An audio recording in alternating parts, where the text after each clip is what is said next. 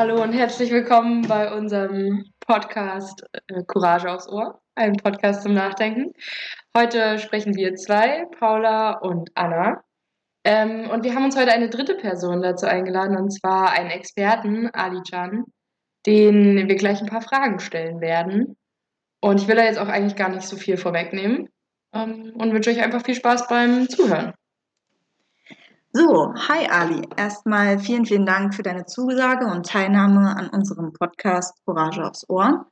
Ähm, wie du ja bereits weißt, wollen ähm, wir diesen Podcast für Kinder und Jugendliche aufnehmen, um sie so ein bisschen an das Thema Diskriminierung und Rassismus heranzuführen, sie dafür zu sensibilisieren, aber auch einfach, um sie generell zu interessieren für diese Thematik. Ähm, wir haben auch vorher eine kleine Umfrage mit den Jugendlichen oder mit einigen Jugendlichen gemacht ähm, im Alter von 12 bis 19 Jahren um einfach ähm, ihre Interessen herauszufinden. Nur damit du Bescheid weißt, wir wollen uns auch daran so ein bisschen orientieren. Genau, und jetzt würden wir uns ähm, freuen, wenn du dich kurz vorstellen würdest, deine Arbeit, deine Projekte und auch sonst deine Interessen und wie du diesen Weg sozusagen eingeschlagen hast. Ja, also ich heiße Ali Can ähm, und bin 26 Jahre alt. Meine Familie und ich ähm, sind aus dem Südosten der Türkei 1995 nach Deutschland gekommen als Asylsuchende weil wir eine kurdisch-alevitische Minderheit sind in der Türkei und es vor allem vor 30 Jahren ja ähm, noch schlimmer war, was die Verfolgung von unserer Minderheit anging. Es gab äh, Pogrome und vieles weitere. Also wollten wir nach Deutschland, wie auch einige andere Verwandte auch.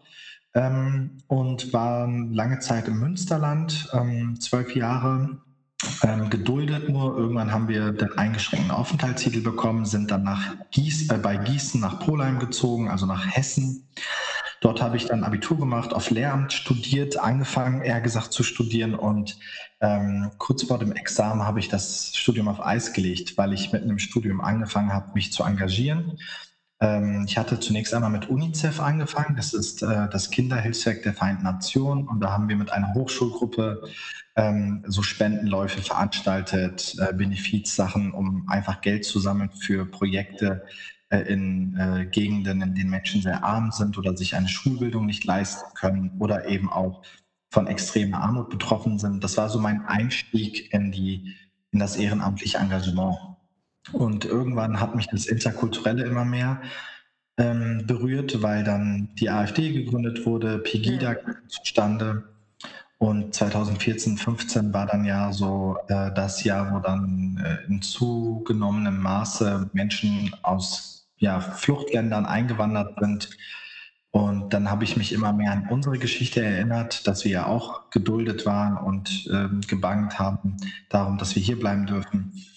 Und das hat mich immer mehr interessiert. Dann habe ich mal ein Seminar gemacht in interkulturellen Kompetenzen ähm, wo das Thema mir auch sehr gefallen hat, aber ich äh, wollte das Thema noch anders angehen und wollte selber auch daran aktiv werden. Und irgendwann habe ich so ein Video gesehen in Klausnitz, wo in einem Bus geflüchtete Frauen und Kinder zu ihrer Unterkunft wollten.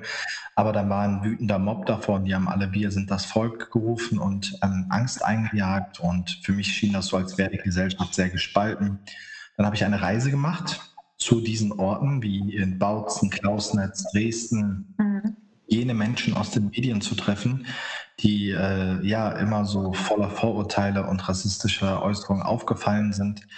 Und ich wollte einen Weg finden, wie ich mit denen reden kann und Vorurteile abbauen kann. Und das habe ich dann gemacht ähm, im März 2016 und ähm, habe dann einen Weg gefunden, wie ich ja trotzdem im Gespräch bleiben kann und ähm, vor allem als Betroffener durch die Begegnung mh, hm, hoffentlich den ein oder anderen Gedanken, kritischen Gedanken in Gang setzen konnte bei meinem Gegenüber. Daraus ist dann später die Hotline für besorgte Bürger entstanden, weil ich ja nicht jedes Mal nach Dresden fahren konnte zu Pegida. Und ich war genau für die Menschen da, die sich eben äh, verurteilt fühlen, die ähm, sich besorgte Bürger nennen ähm, und habe mit denen lange Zeit telefoniert. Dann ja, viele hat das verwundert. Ähm, dann gab es äh, in den Medien viele Presseberichte, Verlage kamen auf mich zu. Ich habe dann mein Buch geschrieben, mein erstes über den Umgang mit besorgten Bürgern und dann ähm, ja, kam ich so immer mehr ins Aktivistische rein, habe Vorträge gegeben, Workshops gehalten, beim Radio gearbeitet, aber immer halt zu meinen interkulturellen äh, Rechtspopulismus, Migrationsthemen. Mhm irgendwann habe ich dann 2018, als Mesut Özil zurückgetreten ist, auch eine Gelegenheit gesehen, aber diesmal die andere Seite anzuhören, nämlich die Betroffenen. Und habe Hashtag MeToo ins Leben gerufen, also TWO am Ende.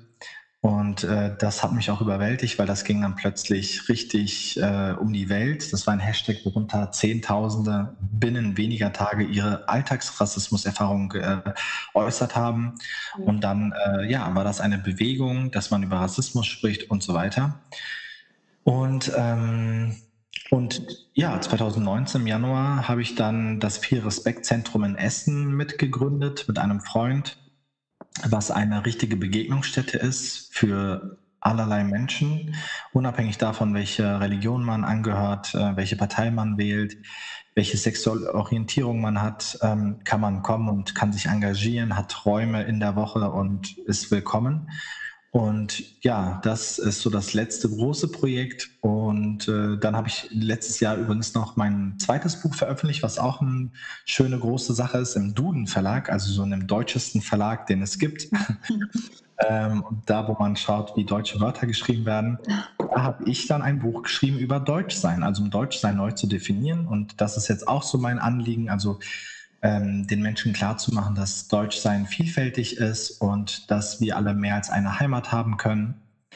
Und ja, aktuell 2020 habe ich dann noch ein neues Projekt ins Leben gerufen, nämlich die Alimania Talkshow. Da treffe ich ähm, Menschen, die etwas zu Demokratie, Migration und so weiter was sagen können und diskutiere mit ihnen, interviewe sie, um auch andere Menschen zu inspirieren, dass sie tätig werden können. Ähm, da war ich bereits im Gespräch mit Cem Özdemir zum Beispiel oder jetzt äh, morgen oder heute kommt noch die Folge mit dem Oberbürgermeister der Stadt Essen. Ähm, ja, und da, das ist so das Aktuellste und ja, momentan lebe ich in Berlin und Gieß, äh, Berlin und Essen. Meine Eltern wohnen noch in Gießen und und ja, habe jetzt mit Yoga angefangen und meditiere wieder mehr als Ausgleich und verbinde das aber auch mit meiner Arbeit, weil viele Themen sind halt sehr schwer und Leute, die sich engagieren, brauchen immer wieder auch Hoffnungsakkus, müssen ihre Hoffnungsakkus aufladen oder brauchen Motivation und einen Ausgleich, äh, damit sie mit diesen vielen auch teilweise sehr schweren und ähm, ernüchternden Themen wie eben dem Rechtsruck umgehen und ja, versuche da einfach jetzt so ein bisschen mehr äh, auch Self-Care zu betreiben und Menschen zu ermutigen, aktiv zu sein, klein anzufangen, bei sich anzufangen und sich nachhaltig dann für eine bessere Welt einzusetzen. Genau. Ja, ja, also erst äh, danke erstmal für den kleinen Einblick in, in deine Arbeit und auch deine, dein aktuelles Leben. Ähm, also nur um das vielleicht ganz kurz auch einzuordnen zu können, wir haben wir sind ja überhaupt erstmal auf dich aufmerksam geworden durch den Kommentar, den du in der Zeit online verfasst hast zu den Anschlägen in Hanau. Und also bei uns soll, also in unserem Podcast sollen ja die, die radikal, radikalen Taten gar nicht so im Vordergrund stehen, sondern wir wollen eher einen Schritt früher anfangen bei Rassismus im Alltag. Und du hattest zwar eben schon das so ein bisschen erzählt mit deinem Hashtag, aber bei MeToo, den hast du ja ins Leben gerufen, geht es ja vor allem um Rassismus im Alltag. Ähm, Gibt's, kann, kannst du da vielleicht noch mal ganz kurz so noch ein bisschen genauer drauf eingehen? Also wie kamst, wie kamst du auf die Idee, diesen Hashtag jetzt zu machen? Weil der hat ja voll die Wellen geschlagen. Genau. Also auf die Idee kam ich deshalb, weil ich gemerkt habe, dass mit Mesut Özils Rücktritt sich äh, auch ganz viele Menschen beschäftigt haben, wieder mit Integration. Wer gehört zu uns? Wer ist angepasst? Weil der war ja immer so ein Musterbeispiel der Integration. Also ja. war galt oder auch die ganze Nationalmannschaft so als ein Musterbeispiel dafür, dass Deutschland heute bunt ist, wie man so schön immer hört. Aber ähm, er hat dann halt über Rassismusvorwürfe gesprochen und darüber, dass der Deutsche Fußballbund ihm den Rücken gekehrt hat und so weiter. Und natürlich hat er ein Foto mit dem türkischen Präsidenten gemacht, der hierzulande ja sehr kontrovers diskutiert wird. Und das war ein Fehler, sich als Vorbild äh, ebenso instrumentalisieren zu lassen für den Wahlkampf in der Türkei, keine Frage. Ähm, und gleichzeitig fand ich, dass die Leute, die dann ihn kritisiert haben, sehr rassistisch waren und auch ihn gar nicht mehr so als Deutschen wahrgenommen haben. Also es war so, ja, es gab zum Beispiel eine Äußerung vom ähm, ähm, Co-Geschäftsführer des Münchner, äh, des Deutschen Theaters in München oder von so einem SPD-Politiker aus Bebra, glaube ich, die beide so echt schlimme Sachen gesagt haben, wie, also der eine hat gesagt, ähm, geh doch nach Anatolien zurück. Also warum? Der ist im Ruhrgebiet geboren, der ist doch Deutscher, also ähm, ja. so, ne? Und naja, auf jeden Fall. Und dann habe ich gedacht, wir müssen mal darüber reden, wann jemand Deutsch ist, wann ist jemand integriert und wann nicht. Und dann habe ich ja. Perspective Daily angeschrieben. Das, ich mag die sehr. Das ist ein Online-Magazin, das sogenannten konstruktiven Journalismus betreibt, insbesondere meine äh, ja, Kumpeline oder Freundin ähm, Juliane Metzger, die da Redakteurin ist, so für solche Themen, habe ich angehauen und habe gesagt, du, ich würde gerne eine Aktion ins Leben rufen, entweder einen Artikel schreiben oder sonst irgendwas anderes machen. Und dann haben wir hin und her beide überlegt, haben einen Hashtag einfach gesucht, haben sogar so erörtert, welcher Hashtag würde gut gehen. Ja. Am Ende haben wir uns für MeToo, also ich zwei, entschieden ähm, weil, wir, weil natürlich da auch wieder der konstruktive Teil drin ist. Also mir ist immer wichtig, wenn ich über Rassismus rede und über andere Sachen, auch über darüber zu reden, wie gehen wir jetzt halt damit um? Also was ist wichtig? Wohin schauen wir? Ja, was ja. quasi die Vision und diese zwei in dem Hashtag ist sozusagen ähm, auch ein Plädoyer für eine plurale Identität, weil ich zum Beispiel, ich bin deutsch, äh, und gleichzeitig habe ich äh, eine kurdische Prägung, eine türkische Prägung. Ähm, ich beschäftige mich mit hier und da mit indischen kulturellen Gütern und ähm, Einflüssen. Ich, hab, ich bin eine sehr durchlässige, heterogene Persönlichkeit und will nicht in einer Schublade stecken bleiben. Und deswegen war die zwei auch so wichtig, damit wir eben einen Paradigmenwechsel erleben in Sachen, ähm, wer deutsch ist und wer von hier ist und wer nicht. Und äh, wenn ich jetzt zum Beispiel spazieren gehe, äh, mal angenommen in, äh, irgendwo in Berlin, ich gehe spazieren, als was gehe ich denn spazieren? Bin ich jetzt Türke? Bin ich jetzt Deutscher? Bin ich irgendwas? Also irgendwas auch nicht. Ja. Äh, auf meiner äh, Schilddrüse oder auf meiner Leber steht auch nicht, was ich bin. Und deswegen war es, finde ich, mal Zeit, darüber zu reden, welche Schubladen es gibt und was das halt bewirkt. Nämlich bei Menschen wie mir mit sichtbarem Migrationshintergrund. Wir haben alle immer in irgendwo schon mal Diskriminierung oder Rassismus erlebt, er gesagt. Ähm, und diese Schubladen sind deshalb ein Problem, weil wir eben da, weil damit Nachteile verbunden sind. Damit sind ja.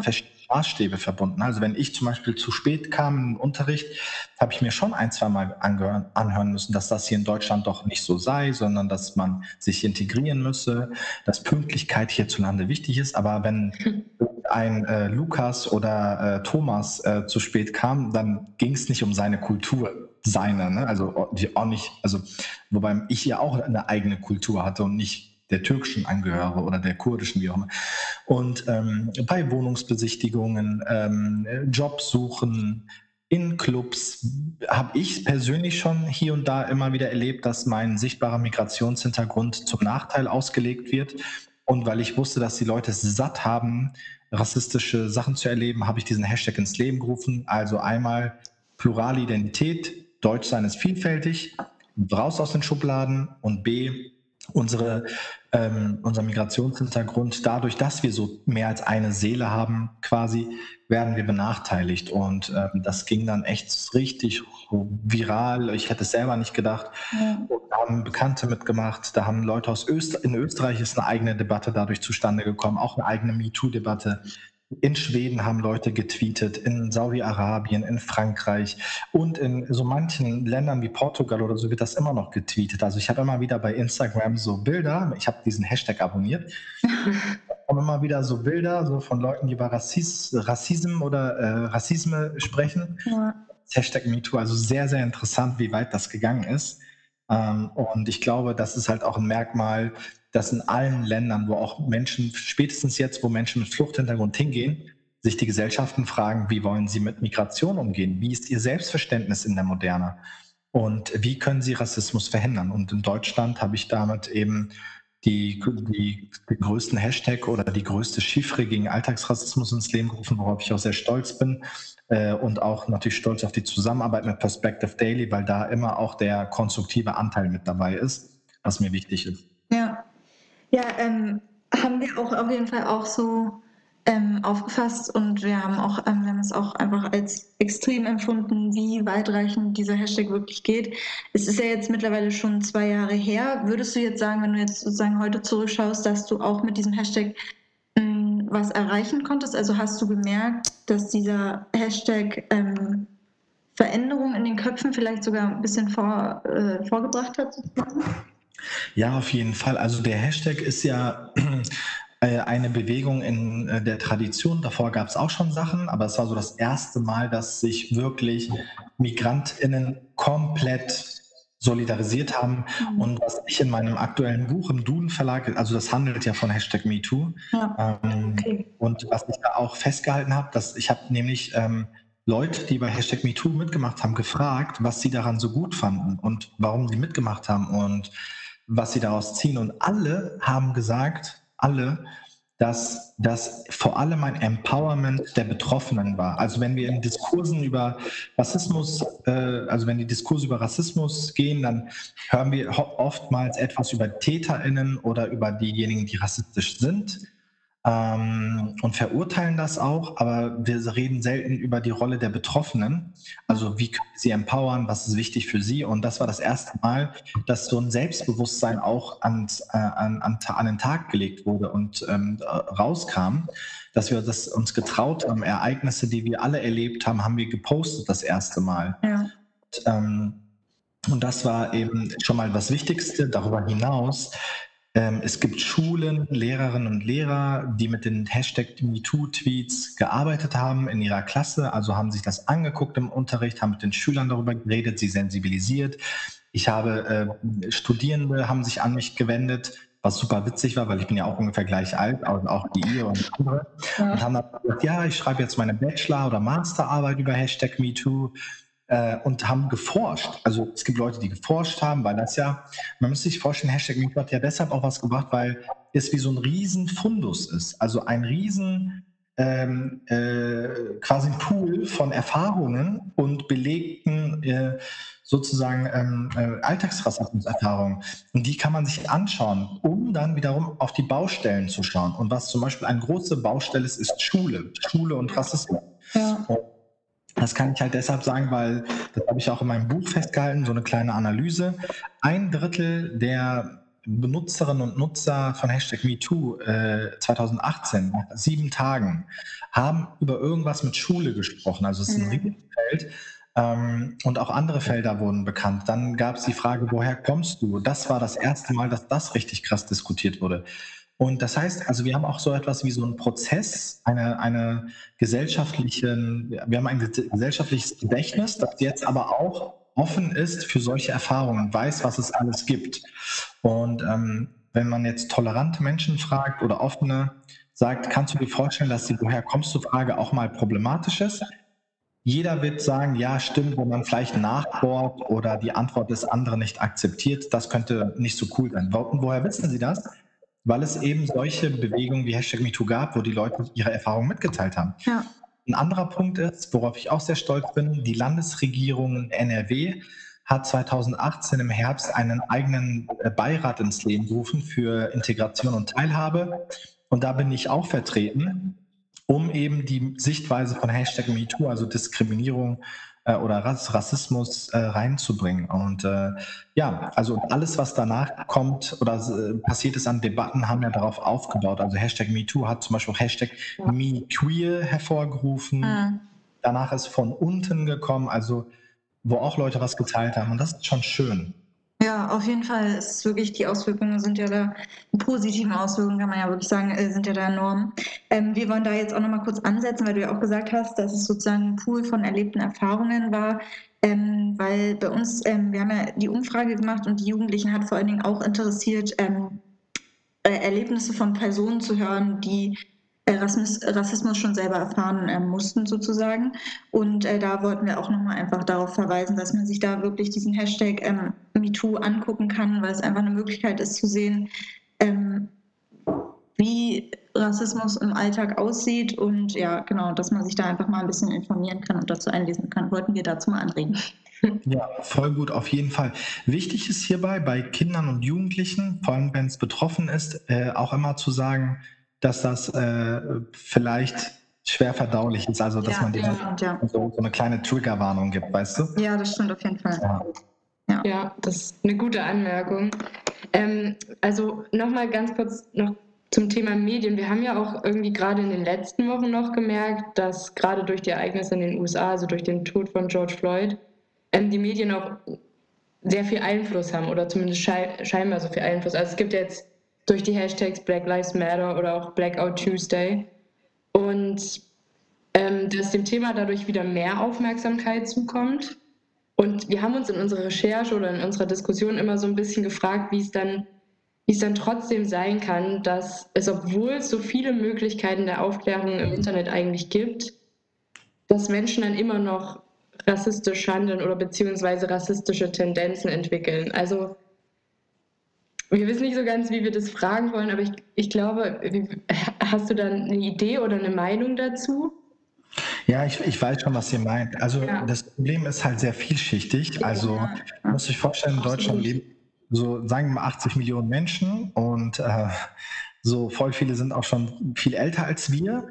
Ähm, und guck mal, in was für einer Zeit Menschen aufgewachsen sind. Die, manche haben Gruppen Eltern, die noch in, in der, im äh, Zweiten Weltkrieg waren, Nazis waren. Es gibt Menschen, die das weiter tradiert haben. Es gibt Gegenden in Deutschland, da gibt es kaum Geflüchtete oder Menschen mit Migrations Ja, äh, Lehrmaterial, Schulmaterial, ähm, Denkmäler, die problematisch sind. Es ist ein sehr, sehr viel, also unsere Gesellschaft ist so vielschichtig strukturiert, Behörden, Polizei, Schule, Wohnungsmarkt äh, etc., Ja. dass wir Rassismus einfach auf so unterschiedlichen Ebenen angehen müssen. Und was auch noch nicht zum Beispiel geschehen ist, und deswegen habe ich das Viele Respektzentrum in Essen gegründet, es gibt kaum vom Staat quasi extra ins Leben gerufene Häuser, in denen Menschen keine Angst haben müssen, hinzugehen, sich zu erkundigen, zu lernen, andere Menschen zu treffen und äh, ja, niederschwellig sich mit diesen Themen vertraut zu machen. Hm. Wir erwarten immer, die Leute müssen ja vieles verstehen, aber jemand, der komplett anders sozialisiert ist äh, als ich, der sieht die Welt einfach mit einer anderen Brille. Das ist auch super menschlich. Und ähm, es gibt, also was Rassismus, die Ursachen angeht, das ist ja sehr vielschichtig. Es gibt ähm, einfach sehr viele soziologische oder soziale Konstanten auch, die eine Rolle spielen, wo dann Leute ähm, instrumentalisiert werden. Ähm, Rechtspopulisten spielen eine große Rolle. Und solange halt manche Sachen, sage ich mal, nicht justiziabel sind und auf der anderen Seite manche, manche äh, oder dass Menschen nicht sensibilisiert werden von klein auf, dann passiert das eben, dass es ein Potenzial gibt, dass immer Rassismus entsteht. Aber wir müssen eben äh, schon in der Kindheit anfangen, aufklären, Diversität abbilden, damit die Leute auch wissen, dass es Normalität ist. Das sind jetzt nicht andere. Ähm, aber indem immer so Menschen wie ich oder Schwarze oder wie auch immer äh, äh, exotisiert werden und immer als andere gesehen werden, äh, in andere Schubladen geschickt werden, so haben wir schon mal im Kopf so Mauern. Und dann ist es ja. von der Pauschalisierung hin zu einer Abwertung zu kommen oder anderen Behandlung.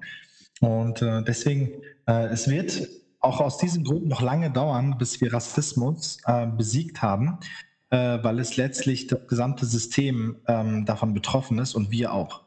Ja. ja. Auf jeden Fall, ähm, du hast dich ja auch mit diesem Thema, das passt ganz gut jetzt, ähm, ja auch in der von dir initiierten Hotline für besorgte Bürger ähm, wirklich extrem damit auseinandergesetzt.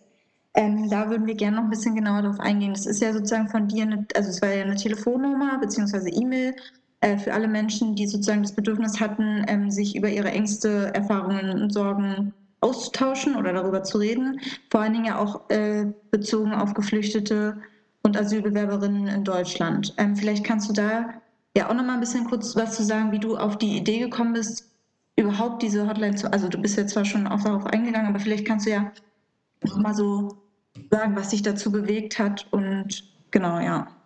Ja, ähm, also ich habe halt irgendwann in mir so gemerkt, ähm, dass ich in mir den Drang habe, Menschen mit ihren Bedürfnissen zu sehen und zu sehen, wo denn die Angst liegt, Hm. ja. wenn sie sich wehren gegen Fremde, gegen, äh, also in Anführungsstrichen Fremde, ähm, wenn sie, wenn sie das Gefühl haben, dass sie etwas verlieren oder sich um etwas Gedanken machen müssen, etwas verteidigen müssen. Mich gefragt, warum? Also was steckt dahinter? Ja. Was sind Sorgen? Ähm, weil wenn ich das weiß, dann kann man ja vielleicht etwas ins Leben rufen oder machen, damit die Sorgen weggehen und damit Rechtspopulisten nicht mehr gewählt werden und Hass verbreitet wird. Stattdessen was anderes. Ja. Das herauszufinden, habe ich halt diese, diese Reise in den Osten ja gemacht ähm, und habe da auch gemerkt, wie viele eigene Vorurteile ich hatte. Einfach weil man ja immer irgendwie Vorurteile hat. Ja. So kann einfach nicht alles differenziert wissen. Da muss man schon ein Genie sein und eine, eine laufende Enzyklopädie. So und habe dann dort eben Menschen kennengelernt, ihre Geschichten, habe selber mich vorgestellt, Leute haben mich näher kennengelernt. Und dadurch habe ich klar gemacht, so wie halt ich meinen Platz in der Gesellschaft habe oder wie ich den in den letzten Jahren so aufgebaut habe, erklärt, wie ich die Sprache gelernt habe, wie ich, äh, warum ich studiert habe, was meine Eltern so machen. Und durch dieses persönliche Erzählen hatten dann meine GesprächspartnerInnen oft auch einfach dann mal so ein Gesicht statt dieses diffuse, ähm, äh, diese diffuse Bezeichnung äh, Flüchtling oder Migrant oder Ali. Also ich meine, viele heißen Ali. Und, ähm, so, man wird subsumiert unter Südländer oder Migrant oder Kanake, wie auch immer. Mhm. Aber dann, wenn man den Menschen und seine Geschichte kennenlernt, dann kann man sich hineinfühlen, Empathie haben, Fragen stellen und Gemeinsamkeiten finden. Und das waren so wichtige Prozesse in meinen Gesprächen, wo ich dann eben zeigen konnte, dass wir Migranten auch sehr unterschiedlich sind, dass nicht jeder irgendwie kriminell ist oder dass wir wohlgesonnen sind, dass wir uns nicht ähm, auseinander, also dass wir uns nicht ausspielen lassen sollten, dass das Problem nicht Migration ist, der Umgang damit, dass niemand jemandem seine Identität, Kultur, Feste klauen will, sondern was halt meiner Meinung nach Demokratie und Pluralismus bedeuten. Und ähm, das hat gut, gut geklappt und ähm, ich habe eben Menschen kennengelernt, die auf, zum er also auf den ersten Blick sehr rassistisch und aggressiv und äh, menschlich betrachtet hässlich waren, die aber dann durch das Gespräch andere Seiten von sich gezeigt haben. Und mhm.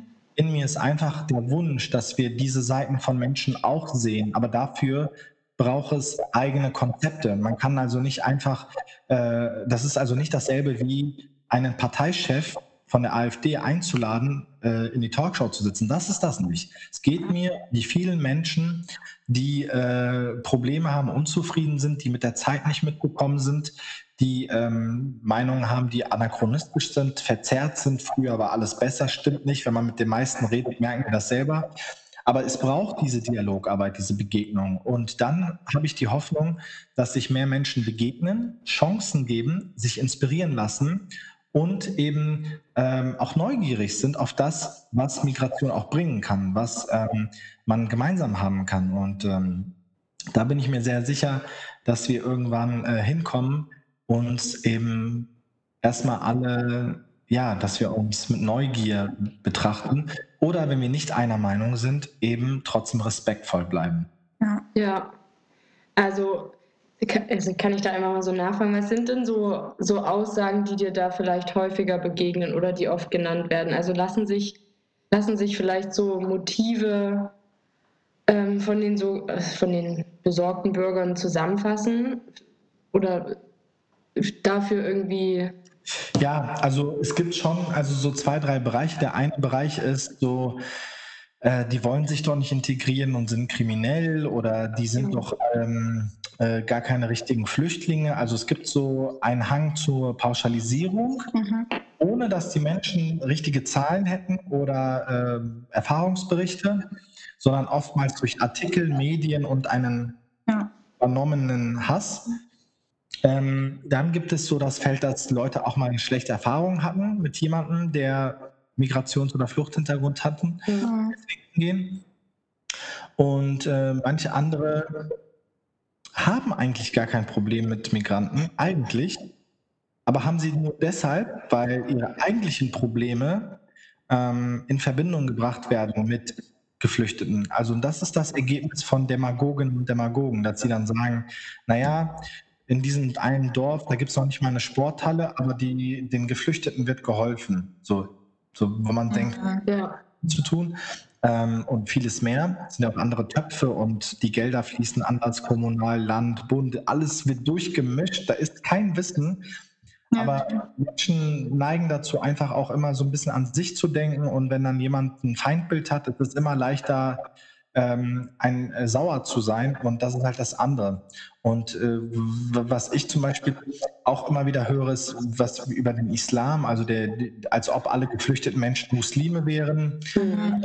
Meinte, oder ein, nicht nur einer, viele meinen immer wieder, die über dieses Thema reden, dass, der, dass Muslime nicht zu Deutschland passt und ihre Werte. So als wäre der Islam eine ähm, komplett in sich homogenes Teilchen, was übernommen wird und äh, falsch ist. Aber Religion ist ja immer das, was Menschen daraus machen. Man kann ja, in Deutschland gibt es ja Religionfreiheit, aber man kann ja irgendwie fünfmal am Tag auf dem Boden sich knien oder weiß ich nicht was machen in seinen vier Wänden, zwischen seinen vier Wänden. Ähm, und gleichzeitig andere Werte eben auch beachten und äh, demokratisch sein. Ähm, also das ist auch ein Feld. Ähm, ja. Ähm, aber noch, also wie, wie, wie, reagierst du dann darauf? Also wie kann man sich, wie, was, für, was für Antworten gibst du den Menschen? Also du hast ja gesagt, du, du führst ja. ganz offen einfach einen Dialog. Also, ich kann da fünf Tipps geben. Ja, das, ähm, also das erste ist Zuhören und Zuhören meint auch nicht nur warten, bis man wieder dran ist. So Zuhören bedeutet so, ich will wirklich verstehen, welche Worte nutzt die Person und was sagt sie gerade. Ja. Dann als zweites zu danken dafür, Gemeinsamkeiten aufzugreifen. Also wenn jemand sagt, ich will weiterhin in die Kirche gehen dürfen und dass das St. Martinsfest heißt, äh, weil ich das Fest mag, dann kann man sagen, hey, ich möchte auch, dass du St. Martinsfest feierst und dass du in die Kirche gehen kannst. So, ich habe erstmal, also ist doch gut. Äh, oder wenn jemand sagt, ich will die Freiheit verteidigen, ähm, dann sagt man, nee, ist gut, Freiheit ist immer, also verstehe ich. Und als zweites kann man äh, eben äh, das aufgreifen, den gemeinsamen Nenner. Ähm, und dann kann man äh, als drittes Fragen stellen. Also lieber Fragen stellen, als äh, mehr Antworten zu geben, weil viele konkretisieren ihre Vorstellungen Die sagen sowas wie, ich habe ja nichts gegen Flüchtlinge, aber die meisten sind kriminell. Und dann kann man halt eine Frage stellen, statt zum Beispiel zu sagen, ja, das ist rassistisch. Mhm du kennst doch gar nicht alle. Lieber zu sagen, ähm, du hast also den Eindruck, dass die meisten derer, die geflüchtet sind, kriminell sind. Da sagt er, ja, was mich würde es interessieren, ähm, wie du halt darauf kommst. So, weil vielleicht haben wir einfach eine unterschiedliche Grundlage für unsere Meinung und ich weiß das nicht. Vielleicht weißt du das nicht. Also einfach auch zugeben, dass man lernt und Fragen stellen. Viertens, irgendwann auch von sich erzählen, damit man eigene Anekdoten erzählen kann, weil dann kann man Empathie aufbauen und man hat äh, jemanden vor sich und man kann ähm, ja auch irgendwie veranschaulichen, wie gewisse Sachen funktionieren. Weil manche Leute denken wirklich, ja, Leute, die nach Deutschland kommen, die müssen sofort Deutsch lernen. Mhm. Es gibt tausend Schicksale, wie das halt nicht so leicht funktioniert, wie bei meinen eigenen Eltern. Ja. Bedanken, Gemeinsamkeiten aufrufen, äh, aufgreifen und dann ähm, sozusagen äh, für ein nächstes Gespräch verabreden. Okay. Ja, das äh, passt jetzt auch, glaube ich, ganz gut schon. Wir sind ja jetzt auch schon in der Zeit ein bisschen fortgeschritten. Deswegen würden wir dir aber gerne noch eine letzte ähm, Frage stellen, weil das war, glaube ich, somit auch der größte Punkt, den die Jugendlichen, die wir da befragt haben, interessiert hat und auch was uns so ein bisschen interessiert. Ähm, weil ich meine, du machst ja jetzt in deinem Leben schon so viel. Wir sind irgendwie noch ein bisschen an den Anfängen, versuchen aber auch da ähm, uns mehr einzusetzen, mehr dafür zu machen. Und deswegen ähm, hat uns so ein bisschen interessiert, was jeder Einzelne individuell gegen Rassismus und Fremdenfeindlichkeit machen kann. Also vielleicht hast du da ja irgendwie sozusagen was, was du allen, auch den Jugendlichen mit auf den Weg geben kannst, ähm, wie man sich engagieren kann. Vielleicht auch, wo man sich engagieren kann. Ja, also wichtig ist zu wissen, ich, als ich Kind, Jugendlicher war, war ich auch noch nicht so äh, politisiert. Das ist wichtig zu wissen. Und ich habe mich auch reingelesen Debatten verfolgt und immer wieder Gedanken gemacht äh, mit Distanz. Ja. Und wichtig ist, dass man sich breit informiert und viele Bücher liest, weil heutzutage gibt es Leute wie mich und andere, die ihre Geschichte erzählen, aufschreiben, also bilden, weil ähm, wir müssen uns sensibilisieren. Wenn wir was gegen Rassismus tun wollen, müssen wir erstmal sensibel sein dafür. Was heißt das? Wann passiert das? Woran liegt das? Ähm, Geschichten mitbekommen, Hintergründe. Also lesen. Das Zweite ist, jeder von uns hat ja auch eine eigene Fähigkeit oder Hobby oder Fertigkeit. Manche nähen gerne, die anderen spielen Schach, der andere spielt Fußball, manch anderer geht auf dem Reiterhof reiten, manche gehen in die Cafés gerne und äh, schreiben etwas die anderen gehen wandern. Und überall da, was man macht ähm, oder was man gerne tut, kann man einsetzen für das ehrenamtliche Engagement, weil man dann äh, etwas sehr überzeugend motiviert tut und auch nicht das Gefühl hat, dass man schon deswegen angestrengt ist, weil Rassismus ist schon anstrengend, mhm. äh, sich mit fremden Inhalten auseinandersetzen, fremden Personen. Das ist immer sensibel. Deswegen sollte man das, was man schon tut, so tun, dass man sich da in einer Komfortzone aufhält. Ähm, und man hat nicht das Gefühl, dass man zu viel arbeitet vielleicht oder so. Ja. Also ist immer gut. Und äh, das andere ist halt nicht nur überlegen, wo, wogegen man ist, sondern auch wofür und diese Gesellschaft sich ausmalen. Es ist super, super wichtig, dass man immer wieder weiß, wofür macht man das. Also klar, gegen Rassismus sind wir immer, aber wofür sind wir das? Wie sieht so eine Gesellschaft mal aus, wenn man das sich mal vorstellt? Ja. Da glaube ich eben, dass wir mehr, wenn wir so uns das bisschen vorstellen können. Und das fängt immer in dem eigenen Herzen an, dass man weiß, dass es Orte oder Menschen, Gruppen gibt, die sich zwar nicht kennen, aber gern haben, die eine Basis haben, die auf Respekt beruht. Das kann man in Freundschaften schon erfahren, in Beziehungen, in ähm, Hobbygruppen, in Tanzgruppen, Musikgruppen, Meditationsgruppen, whatever. Oder einfach auch auf einem Schützenfest. So, man kann das ja schon erfahren, dass das irgendwie möglich ist. So, deswegen muss man nur noch lernen, wie man resilient ist gegenüber Stresssituationen, wie man mit ähm, äh, Ambiguität gut umgehen kann, mit äh, Differenzerscheinungen, mit, also mit einfach äh, Vielfalt. Und wenn wir das lernen, glaube ich, dass wir uns viel besser ausmalen können, dass wir nicht alle gleich sein müssen, gleich aussehen müssen, gleiche Sprachen sprechen müssen, aber dass es halt funktioniert.